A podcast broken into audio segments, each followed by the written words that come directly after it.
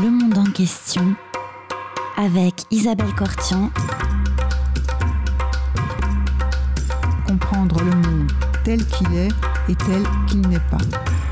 Bonjour à toutes et à tous et bienvenue sur Radio Cause Commune 93.1 dans le monde en question. Aujourd'hui, j'ai le plaisir de recevoir Beata Omoubiei Mérès. Bonjour Beata.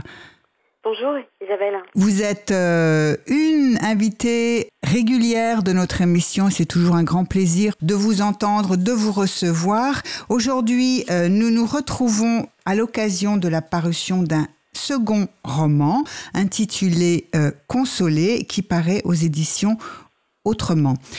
Beata Oumoubier-Mérès, euh, ce livre est d'abord une façon de mettre l'accent sur un événement peu connu de l'histoire coloniale. L'action se passe au départ au Rwanda en 1954. Qu'est-ce qui se passe à ce moment-là? Alors merci, euh, merci pour l'invitation. Euh, alors euh, c'est un fait assez méconnu de l'histoire coloniale. En l'occurrence là, il s'agit de l'histoire coloniale belge, même si des faits similaires ont été perpétrés par la colonisation française.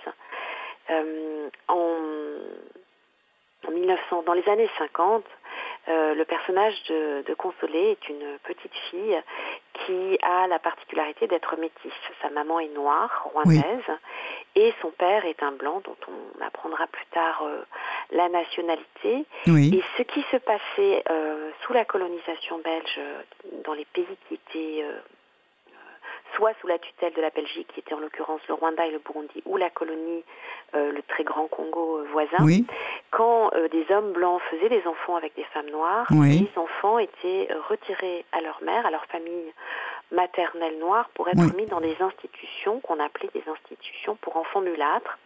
Ce mot mulâtre, qui est un mot assez infamant d'ailleurs, puisqu'il fait. référence au mulet, disait bien que ces enfants étaient considérés comme contre nature, puisque la, colonisation était basée sur un principe d'inégalité entre les races, euh, et les noirs et les blancs n'étaient pas censés se mélanger. Évidemment, cela avait lieu, et euh, l'existence de ces enfants, quelque part, était, en tout cas leur visibilité dans, le tissu social africain, euh, remettait en cause ce, principe, et donc il fallait les retirer de la société et euh, ils étaient élevés par des religieuses et c'est une histoire qui a été euh, pendant très longtemps euh, oubliée, tue, effacée et que je n'ai moi découverte qu'il y a assez peu de, temps finalement, il y a quelques années. lorsque certains des anciens enfants euh, d'un institut spécifique, euh, l'Institut pour enfants mulâtres de Savé, qui aujourd'hui sont des personnes âgées, qui vivent en Belgique, se sont constitués en, association pour faire euh, reconnaître le, tort qui leur avait été fait. Et c'est dans les médias, dans la notamment, que, j'ai eu connaissance de, cette, histoire, alors que Savé, cet institut pour enfants mulâtres de Savé, était à quelques kilomètres seulement de la ville où je suis née, où j'ai grandi, mais presque 30 ans plus tard. Et à ce moment-là, cette histoire, leur histoire avait été, euh, avait été effacée. Mais elle avait été également en Belgique. Oui. Alors, est-ce que vous pouvez rappeler euh, cette ville où vous êtes née à nos auditeurs et à nos auditrices au Rwanda? Alors c'est Boutaré qui, euh, s'appelle aujourd'hui Ouye et qui était la deuxième ville, euh, qui est toujours la deuxième ville du Rwanda. Oui. Euh, moi, j'y suis née à la fin des années 70. Oui. la raison pour laquelle ces enfants, je ne les ai pas connus, en tout cas adultes, c'est que à la veille de, des indépendances, la mère supérieure de cet institut, la religieuse qui, les avait un peu considérés comme ses propres enfants, elle se sentait vraiment investie d'une mission, s'est dit euh, je ne peux pas les laisser aux Africains. Euh, je les ai trop occidentalisés. Et puis voilà, il y avait quand même aussi un, mépris racial dans cette histoire-là. Elle pensait que les Africains ne s'en occuperaient pas bien. Donc elle a décidé de les envoyer en Belgique. Euh, elle a obtenu l'accord de l'administration coloniale, ce qui n'a pas été le cas dans les autres instituts. Hein. C'est le seul qui a eu cette... cette particularité, oui. Dans les autres structure qui était donc au Congo ou si on parle de, la, France coloniale, au moment de la décolonisation, les, les, colons sont partis en quelque part en abandonnant ces enfants et en leur en les laissant euh, parfois de façon euh, absolument irresponsable, retrouver leur famille, alors que pour certains, ils avaient été, euh, ils avaient, été arrachés à leur mère depuis l'âge de 3-4 ans.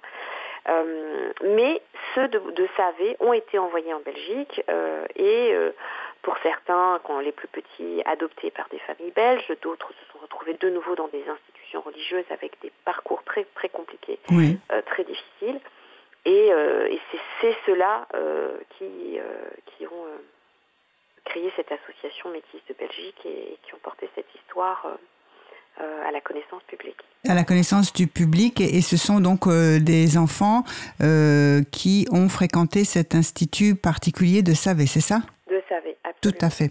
Alors, comme vous l'avez dit, la, la principale, on va dire, protagoniste et héroïne de cette histoire, c'est Consolé, qui, dont le prénom, évidemment, est à la fois un prénom et en même temps il signifie euh, quelque chose.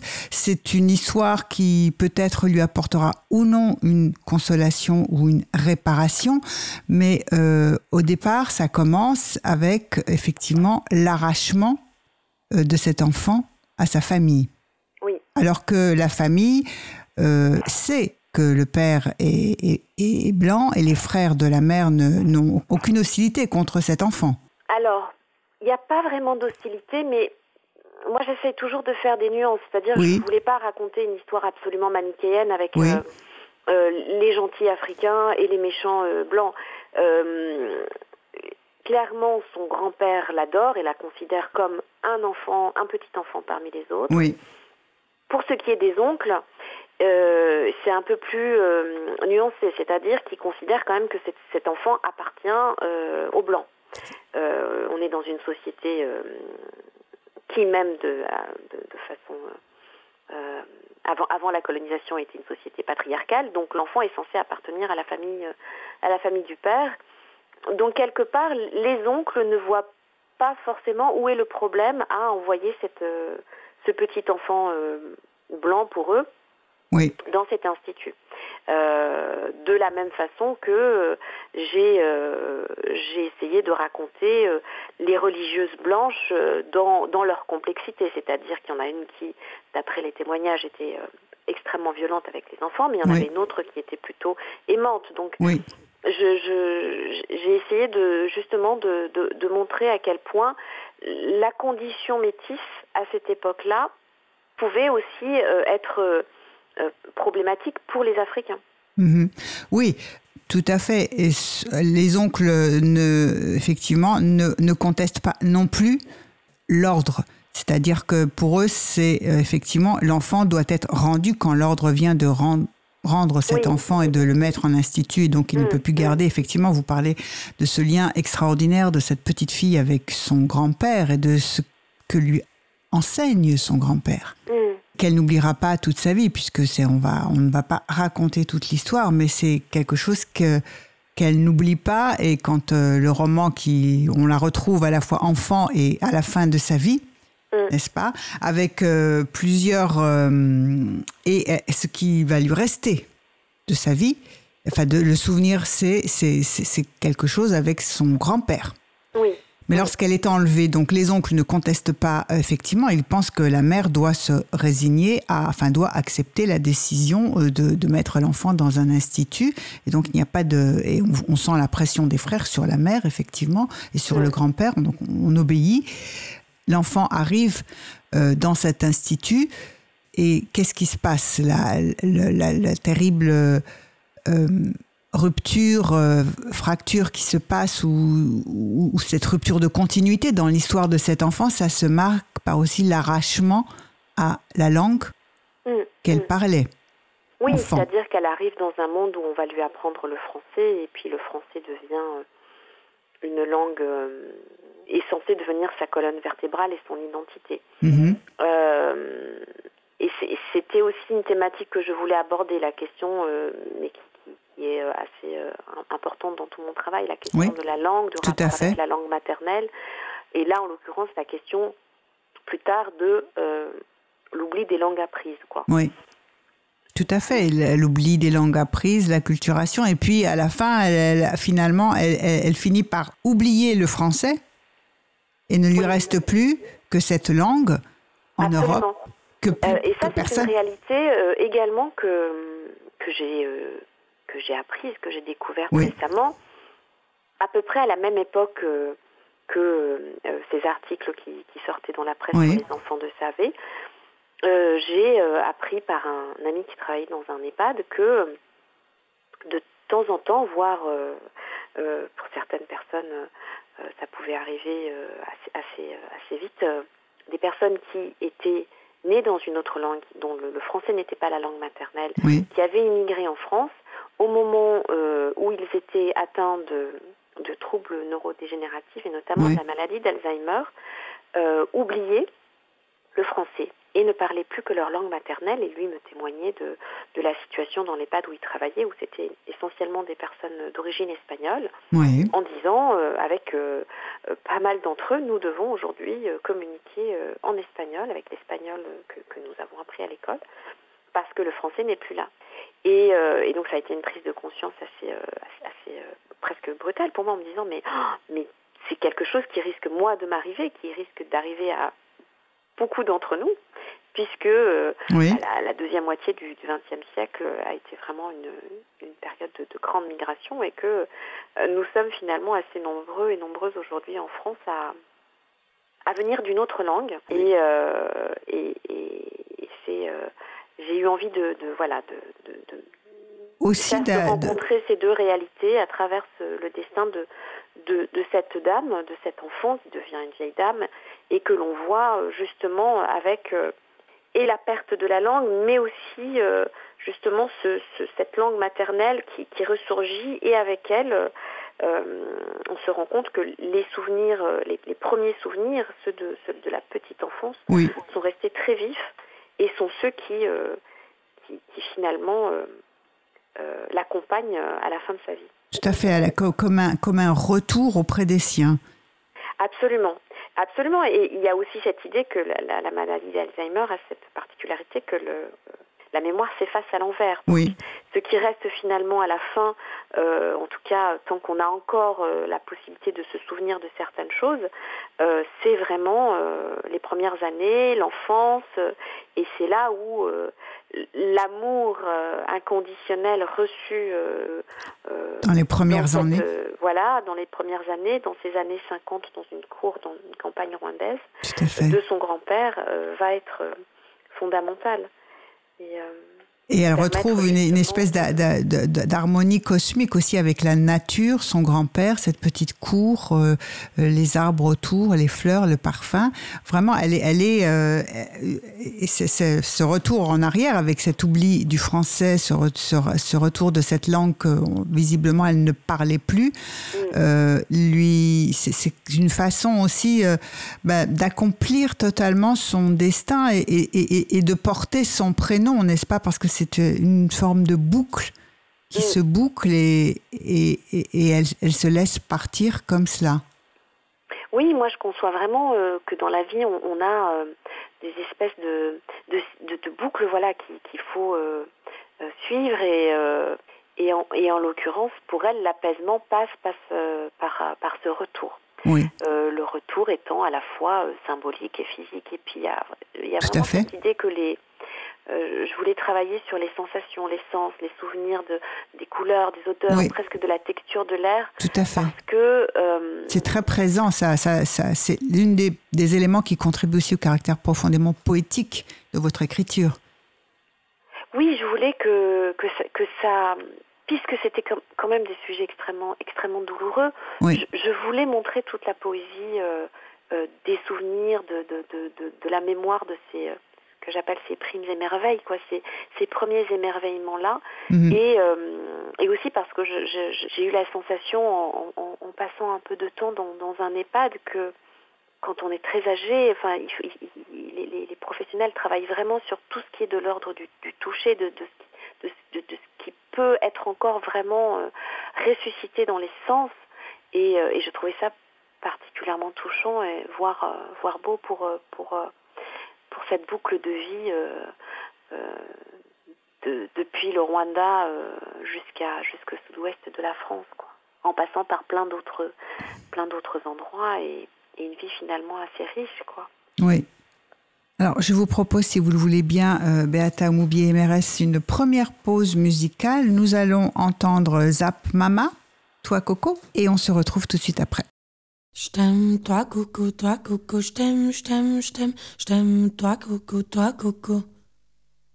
Je t'aime, toi Coco, toi Coco, je t'aime, je t'aime, je t'aime, je t'aime, toi Coco, toi Coco. Je t'aime, toi, tu dis, toi, coco, je t'aime, je te dis, tu dis, toi, tu dis, toi, coco, tu te dis, je t'aime, toi, tu dis, toi, coco, je t'aime, je te dis, je t'aime, toi, tu dis, toi, coco, tu te dis,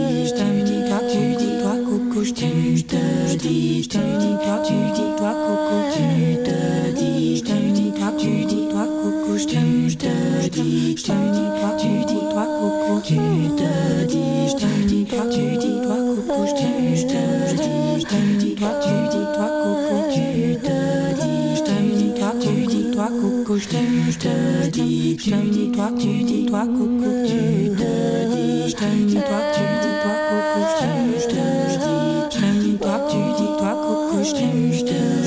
je t'aime, toi, tu dis, toi, coco, je t'aime, je te dis, je t'aime, toi, dis, toi, coco.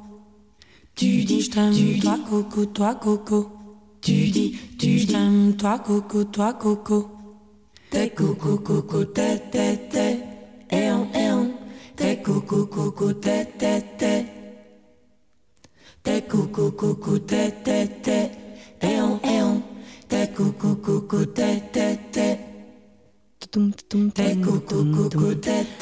time I heard that you want to leave me.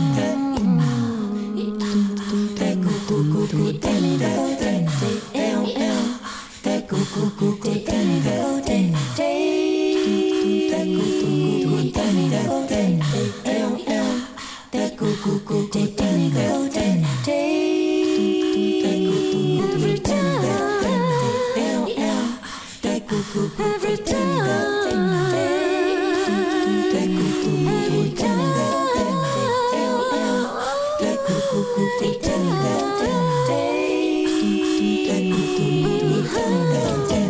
you.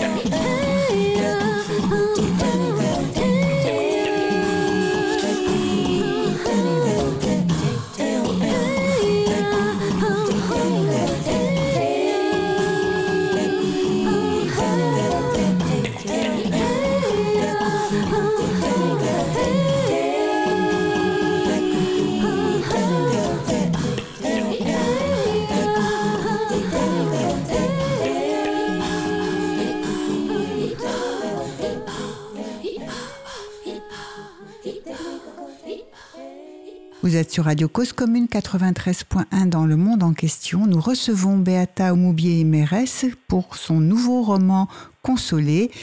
Euh, on a vu que s'il était question de, parler notamment euh, d'un scandale méconnu de l'histoire euh, coloniale, mais il s'agit aussi de votre second roman. On dit souvent que l'écriture d'un second roman est très difficile. Est-ce que ce roman vous est venu, euh, l'écriture vous a été particulièrement difficile ou pas? Euh, elle ne m'a pas été difficile. J'ai vraiment eu euh, une expérience différente, cependant, parce que euh, j'écrivais sur une, euh, une période que je n'avais pas connue, des lieux que je n'avais pas connus. Donc j'ai fait un travail assez important euh, de, de lecture, de recherche. J'ai interviewé une dame que je remercie d'ailleurs à la fin du livre, Oui, euh, Germaine, qui, euh, qui est une ancienne euh, enfant de Savé, euh, Oui. en lui disant je vais écrire un roman, ça ne sera pas votre histoire, mais racontez-moi le quotidien dans cet institut, les relations avec les sœurs, enfin des choses qui justement permettaient de d'être au, au- plus près de, de- de la réalité vécue. Euh, euh, regardé les photos parce que justement euh, il y a pas mal de, de choses qui ont été mises en ligne ces dernières années. oui, Euh, comme je vous disais, je suis allée passer du temps dans un EHPAD fait. d'une psychologue, donc j'ai pu observer le travail. J'ai discuté avec une amie art thérapeute, donc oui, ça a été euh, une période euh, extrêmement euh, euh, enrichissante pour moi. J'apprenais des choses et, euh, et j'ai euh, ensuite écrit et euh, les retours que j'ai eus euh, de- des différentes euh, personnes que j'avais interviewées euh, oui. Sur le sur le, le manuscrit euh, était euh, extrêmement encourageante. Donc j'ai non non j'ai ça n'a pas été difficile. Je, ça a été euh, différent, euh, un travail un peu plus long sans doute que que les livres précédents, mais mais j'ai toujours plaisir à écrire moi. Oui. Surtout ces parties justement où il s'agissait de euh, de parler des plantes, de la fin de la faune et de la flore, et puis Oui. euh, travailler sur les souvenirs euh, Et les couleurs et les couleurs, et ça, ça, ça a été fluide et, et assez agréable au contraire. Et en même temps, vous vous plongez et vous euh, participez, faites, vous partagez avec vos lecteurs et vos lectrices, et avec nous maintenant les auditeurs et les auditrices, une histoire qui n'est pas la vôtre, mais que vous faites connaître aussi. Vous avez recueilli une parole Mm. et vous avez témoigné. Est-ce que euh, cette, euh, en fait, tout le, le, le, le- le roman est aussi une façon d'avancer dans le temps en se disant que euh, il y a des interférences entre les individus, des interactions et chacun recueille la parole de l'autre et le souvenir de l'autre et, et la vie avance comme ça en sauvant un peu de l'oubli un certain nombre de faits douloureux, mais en permettant aussi de, de très belles rencontres. Exemple, oui, en effet, euh, Ramata. de bien Euh, sûr. oui, un, un deuxième, euh, le deuxième grand personnage de votre euh, de, de ce roman, c'est euh, l'autre figure, c'est Ramata. Oui, et c'est c'est la relation entre ces deux femmes Tout à fait. qui, qui, porte, qui porte le roman. Et également, Ramata, c'est un personnage, alors lui, euh, encore plus fictif, je pense, que, que celui de Consolé, qui est une femme euh, qui arrive à, la cinquantaine. euh, Ouais. Elle est... euh, elle est dans une période de, de crise, elle, a- elle, a- elle vient de, de- faire un burn-out, elle, a- elle avait une position professionnelle extrêmement confortable, elle Tout était à fait. cadre et, euh, et, et malheureusement, euh, elle, a, euh, elle a dû s'arrêter elle, elle- et, et- et cet arrêt brutal, euh, quelque part, l'a dessillée parce qu'elle elle réalise un tas de choses qu'elle n'a pas voulu voir jusqu'alors qui Oui. sont liées au fait euh, qu'elle est noire. Oui, Et euh, elle est d'origine sénégalaise, mais elle est arrivée en France à l'âge de, de 6 ans. Et, et on pourrait dire que c'est un, un pur produit de, de la méri- méritocratie républicaine. oui, Euh, mais à travers elle, euh, j'avais envie de raconter aussi euh, bah, ce qui ne fonctionne pas ou ce qui n'a pas fonctionné ou ce qui ne fonctionne plus. oui, et et l'idée que, que quelque part, il y a encore, il y a encore de ces, de ces relents euh, de l'histoire coloniale dans, euh, dans le traitement euh, euh, des immigrés et des enfants d'immigrés post-coloniaux aujourd'hui en France. tout à fait. Mais évidemment, je voulais pas écrire un, un livre.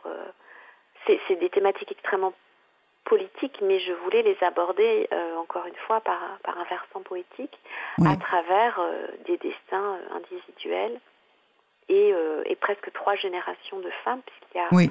donc Consolée, qui elle est un produit, elle est, elle est née sous la colonisation, Oui. et puis euh, Ramata qui, euh, qui pourrait être sa fille quelque part.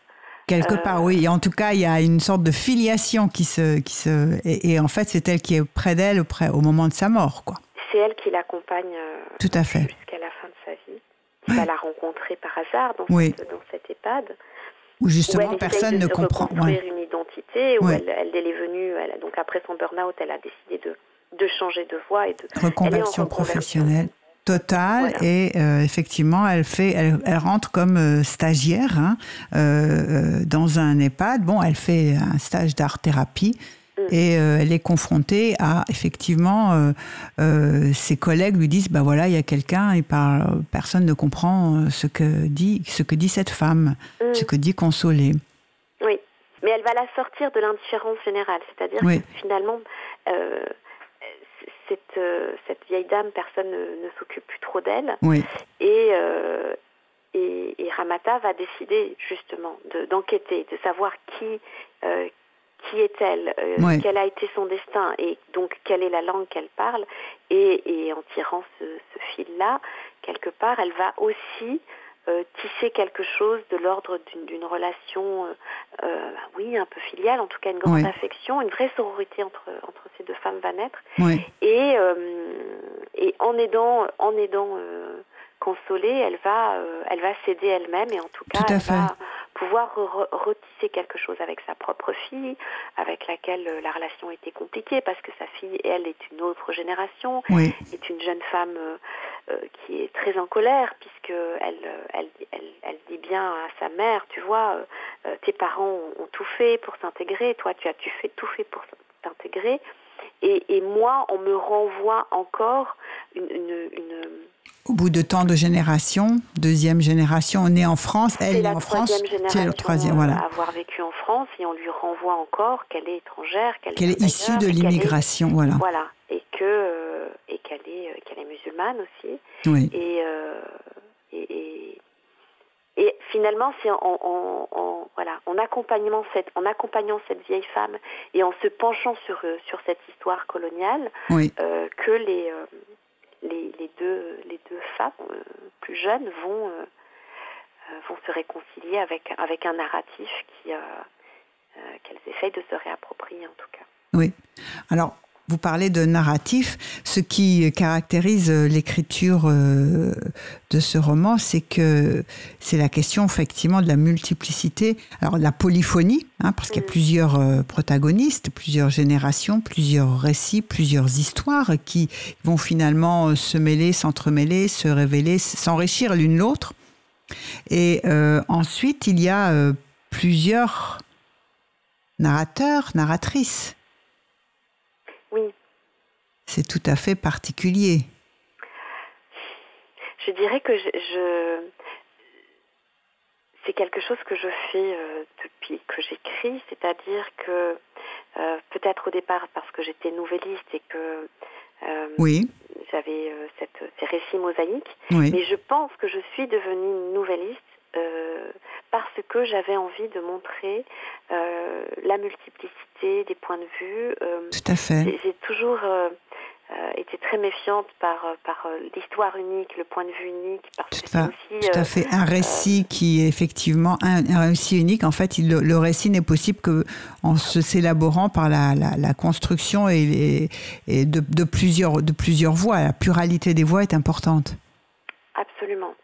Absolument. Et ça, c'est Justement pour éviter la caricature, pour éviter euh, la simplification à l'extrême, Tout qui a été euh, souvent ce qui a été fait aussi par rapport à, par rapport à l'Afrique. Donc euh, il y a dans, dans mon choix de forme, oui, je pense, euh, cette, cet impératif de,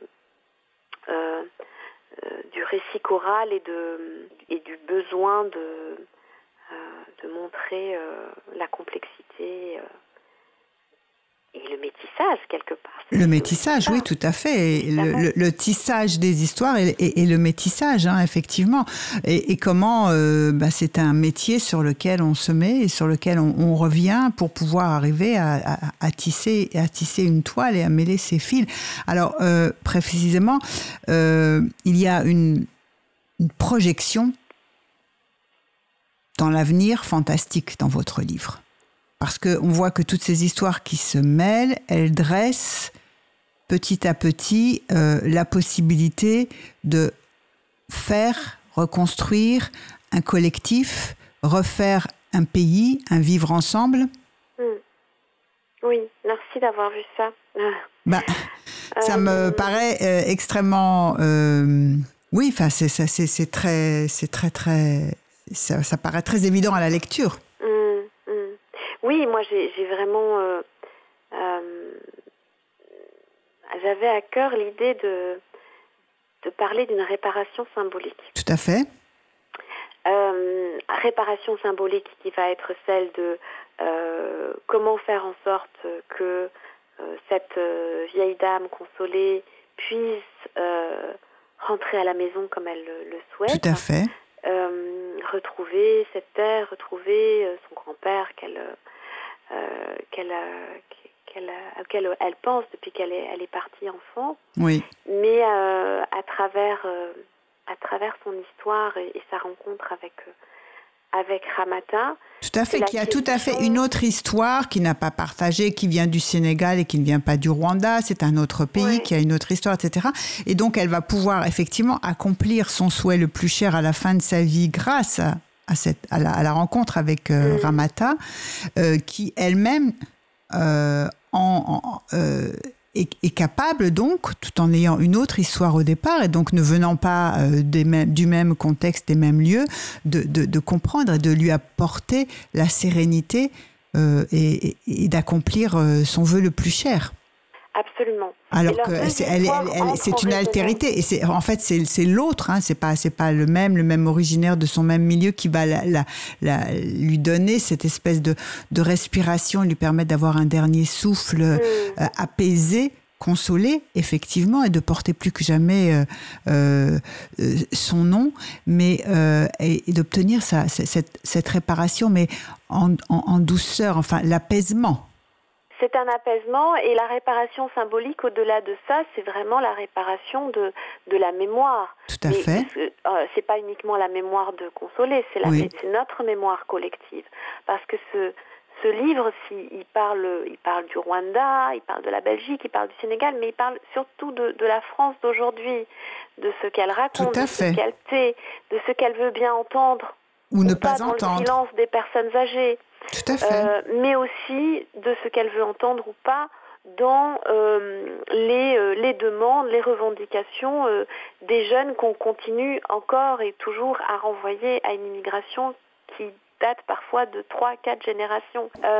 Oui, on en est au moins à la quatrième génération issue de l'immigration, qu'on continue de toute façon à appeler issue de l'immigration, y compris dans quand, les études. quand on est, oui, quand on n'est pas blanc ou en tout cas quand on, parce Oui. que finalement, euh, pour ce qui s'est passé pour les Italiens, les Polonais, les Espagnols, ne se passe pas au bout d'une génération, n'a pas l'air de pouvoir se passer. En tout cas, c'est comme si la France n'arrivait pas à le faire pour euh, euh, pour les autres. Et à travers ces trois femmes, c'est vraiment cette idée de comment comment on, on- on reprend langue les uns avec les autres, d'une génération à l'autre, d'une rive à l'autre, et comment on, a, on, on prend vraiment cette, euh, euh, ce temps pour considérer, euh, euh, considérer le passé et, Oui.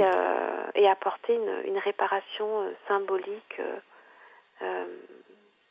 Oui, vous avez dit une expression très très très très juste, reprendre langue, et c'est bien effectivement ce qui est au cœur euh, de votre livre, comment ensemble nous pouvons reprendre langue pour euh, nous comprendre par-delà euh, des préjugés. Euh, on va continuer sur ce thème, mais d'abord, si je vous propose une seconde pause musicale, si vous le voulez bien, nous allons écouter Somi euh, Black Enough, et on se retrouve tout de suite après.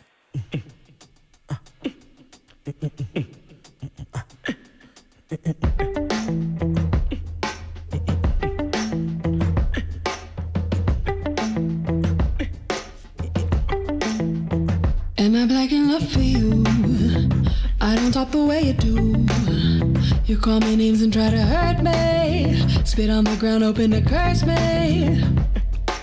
They say blood is thicker than water, but you look like my great grandfather. Walk by, suck teeth. I'm not black enough for you.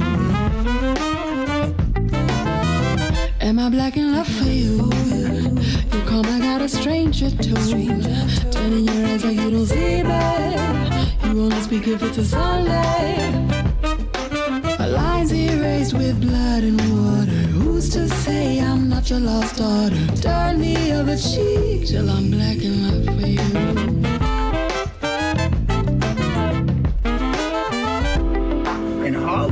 Everybody, it was all love, you know, whether if you were African or, you know, African American from here or you was from the South, you know, you know, it was always love. It's like you my brother and, you know, like this is like, um, kind of the mecca of, you know, black people and black history.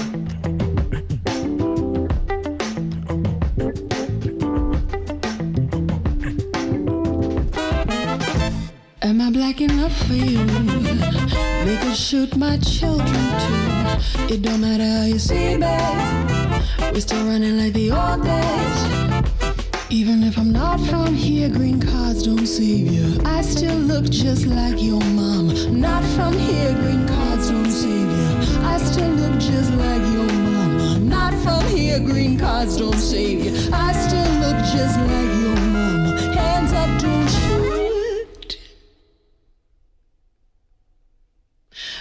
Blacker than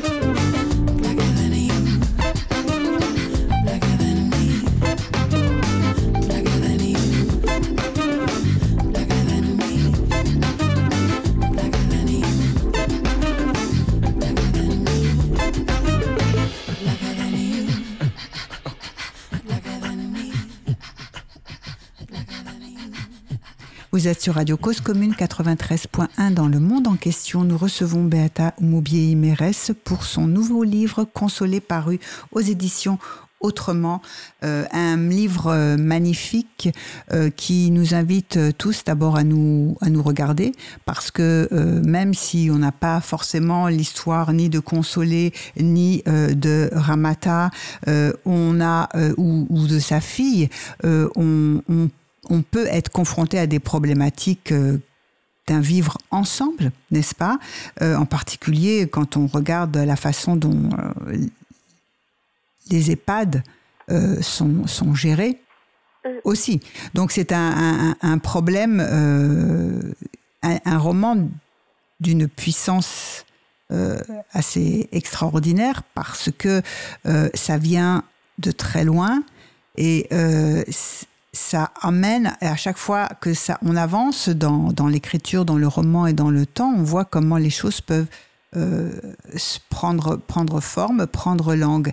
Est-ce que vous voulez bien davantage développer euh, ce point, reprendre langue au cœur de l'écriture et de l'apport de la littérature Ben, à moi, nous aider? Je suis quelqu'un qui, euh, qui m'intéresse beaucoup au silence Oui, et au, au, au- au traumatisme ou euh, euh, aux difficultés qui naissent des silences, que ce soit dans les familles ou des silences collectifs au niveau de, de, nations ou de, ou de pays. Euh, et je pense que quelque part,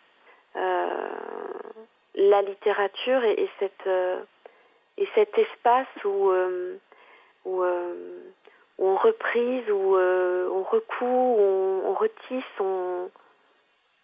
si on considère que, les silences sont des trous, il faut, euh, il faut à un moment euh, les combler, quoi. Et, parfois, euh, c'est en se racontant des histoires que qu'on y arrive.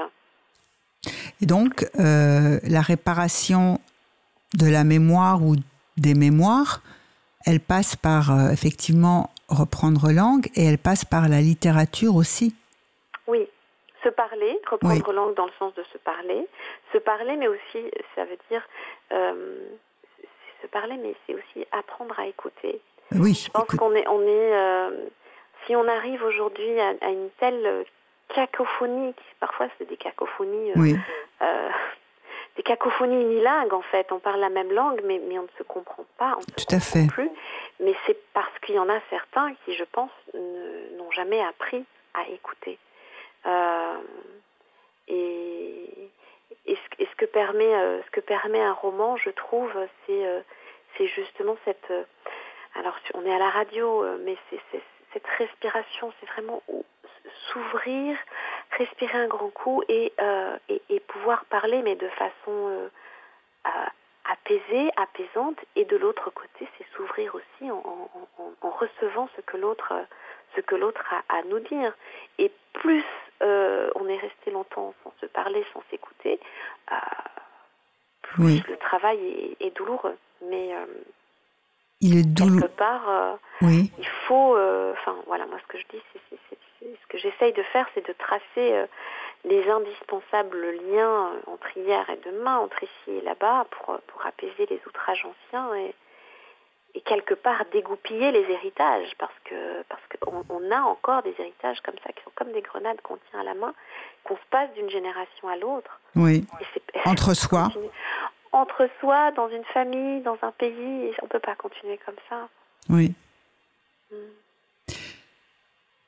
Alors, justement, euh, le rôle de, de la littérature est, est effectivement celui qui euh, est l'occasion de faire euh, que celui qui ne sait pas écouter puisse apprendre à écouter, euh, parce que euh, la lecture le plonge dans un univers qui permet effectivement de faire oublier à celui qui lit toutes ces, tous ces préjugés ou toutes ces représentations et de se laisser guider par la voix du narrateur, par l'écriture, par la lecture, par le rythme, par le style de l'auteur ou de l'autrice et arriver à, à- effectivement à, à- à l'ouvrir à autre chose. C'est une l'expérience d'une rencontre euh, effectivement possible euh, de l'autre grâce à la médiation euh, d'un texte.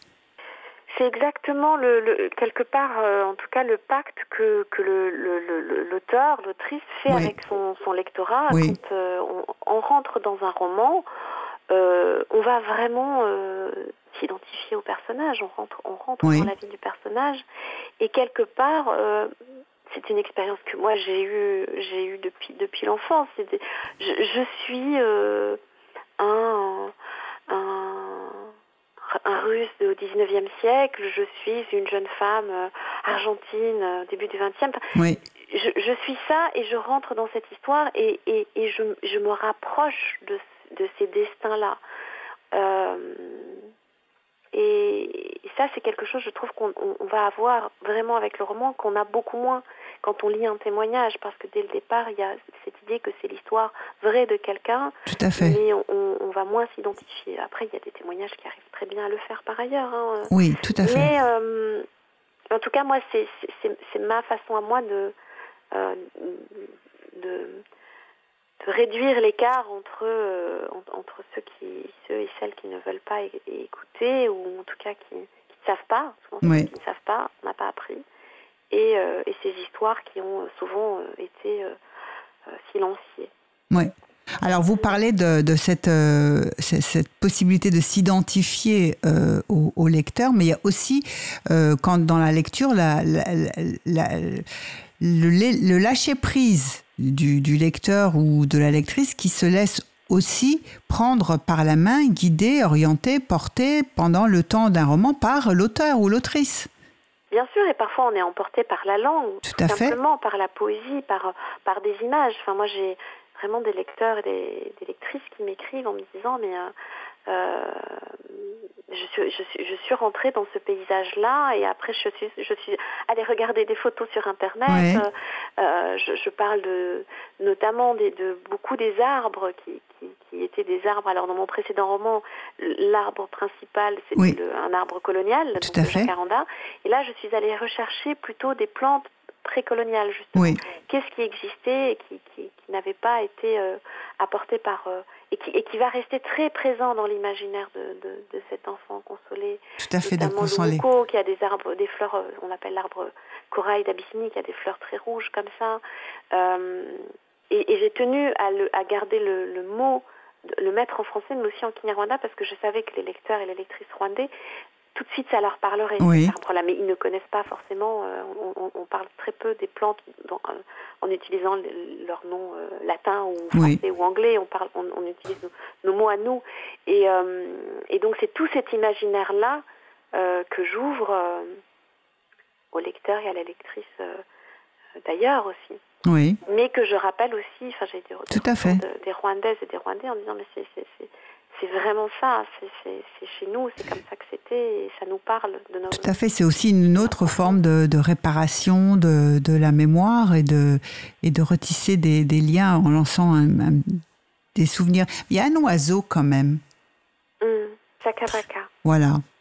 Alors lui, c'est pas tout à fait l'arbre, c'est une autre, une autre dimension, et à la fois euh, de la nature cosmique, de son vol, de, de la liberté.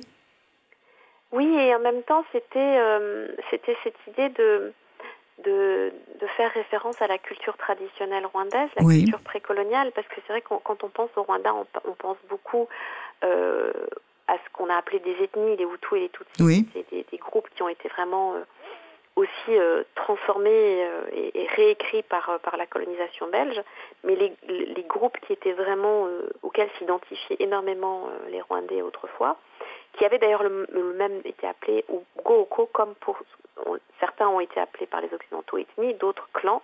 En réalité, je pense que c'est très compliqué de mettre des, des termes euh, ou des concepts euh, étrangers sur un pays, mais ce qu'on a appelé les clans, donc Gooko, Oui. euh, chaque clan avait un totem oui. qui pouvait être euh, un animal. Et, euh, et donc je me suis dit, j'ai envie de parler de ça, qui était très important à Oui. l'époque, et comment dans l'exil on emmène ça avec soi. Et, et en l'occurrence, euh, quand la petite fille euh, est arrachée à son grand-père, à ce moment-là, il y a l'oiseau, Oui. euh, qui est un rapace d'ailleurs, qui, qui est le totem du clan. Mhm. Et le grand-père se dit, elle, elle, je, ne, je ne vais rien pouvoir lui transmettre à cet enfant, elle part, je ne sais pas si elle reviendra jamais. Euh, et il y a, y a cet oiseau-là qui est en train de, de voler au-dessus d'eux, et il décide, ce qui n'est pas euh, dans, dans- ce qui n'est pas dit dans la culture, que Sakawaka, donc ce- cet oiseau-là, Mhm. ce rapace, va continuer à, à lui rendre visite où qu'elle aille, et lui apportera des nouvelles du pays. Et c'est une transformation qu'il fait parce qu'il il n'a, il n'a, quand on vit des, des, des, des, des chocs ou des moments très difficiles comme celui-là, qu'on est arraché au sien, Oui. euh, finalement, on, on bricole. C'est ce que font les exilés depuis toujours. On bricole avec la tradition, on bricole avec les, Tout à fait. les, les histoires d'origine et, lui bricole ça, il lui bricole cette histoire. Et elle part avec ça, elle va lui, et cette histoire va, quelque part, va l'habiter tout au long de sa vie. Et, et, et du coup, j'ai vraiment euh, euh, euh, mis l'accent sur la question des oiseaux, euh, même dans cette EHPAD où elle, Oui. va, elle va finir ses jours. Tout à fait. Parce que oiseaux, c'est aussi cette liberté-là, oui, c'est cette, euh, cette possibilité de dépasser les frontières. C'est un livre qui parle des frontières. tout à fait. Tout à fait. Oui, il, il- il- il se déplace euh, dans, dans un espace qui ne se pense pas en frontières, en murs. Et, et- et- et en même temps, c'est effectivement, comme vous l'avez dit, le, le lien tout au long, une espèce de fil rouge du roman, euh, de- depuis le moment où elle quitte son grand-père, avec une relation très forte hein, entre une petite fille et son grand-père, hein, euh, qui est effectivement euh, magnifique. Et puis, euh, cet oiseau qu'elle attend tout au long Oui. de sa vie, Mm. dont elle attend effectivement la venue parce que le grand-père l'a dit Oui. et qui finit par arriver. Oui. en tout cas, je, En je tout laisse cas, le lecteur et Ouais. la lectrice voilà. Eh bien, décider et interpréter. En tout cas, c'est un très beau euh, roman, euh, tout en nuances poétiques, parce que véritablement, vous, d'ailleurs, vous avez écrit de la poésie. Euh, je vous remercie, Beata Amoubier-Mérès, de votre participation à notre émission. Nous nous retrouvons bientôt pour une prochaine émission. Je rappelle que vous avez écrit Consolé, paru aux éditions Autrement. C'est votre deuxième roman. Notre émission touche à sa fin. Je remercie Olivier en régie et je vous dis à très bientôt pour une prochaine émission. Nous nous quittons en écoutant Nirere Chanel Arao. Merci. Au revoir, Beata. Au revoir. Merci beaucoup. Au revoir. arabatashya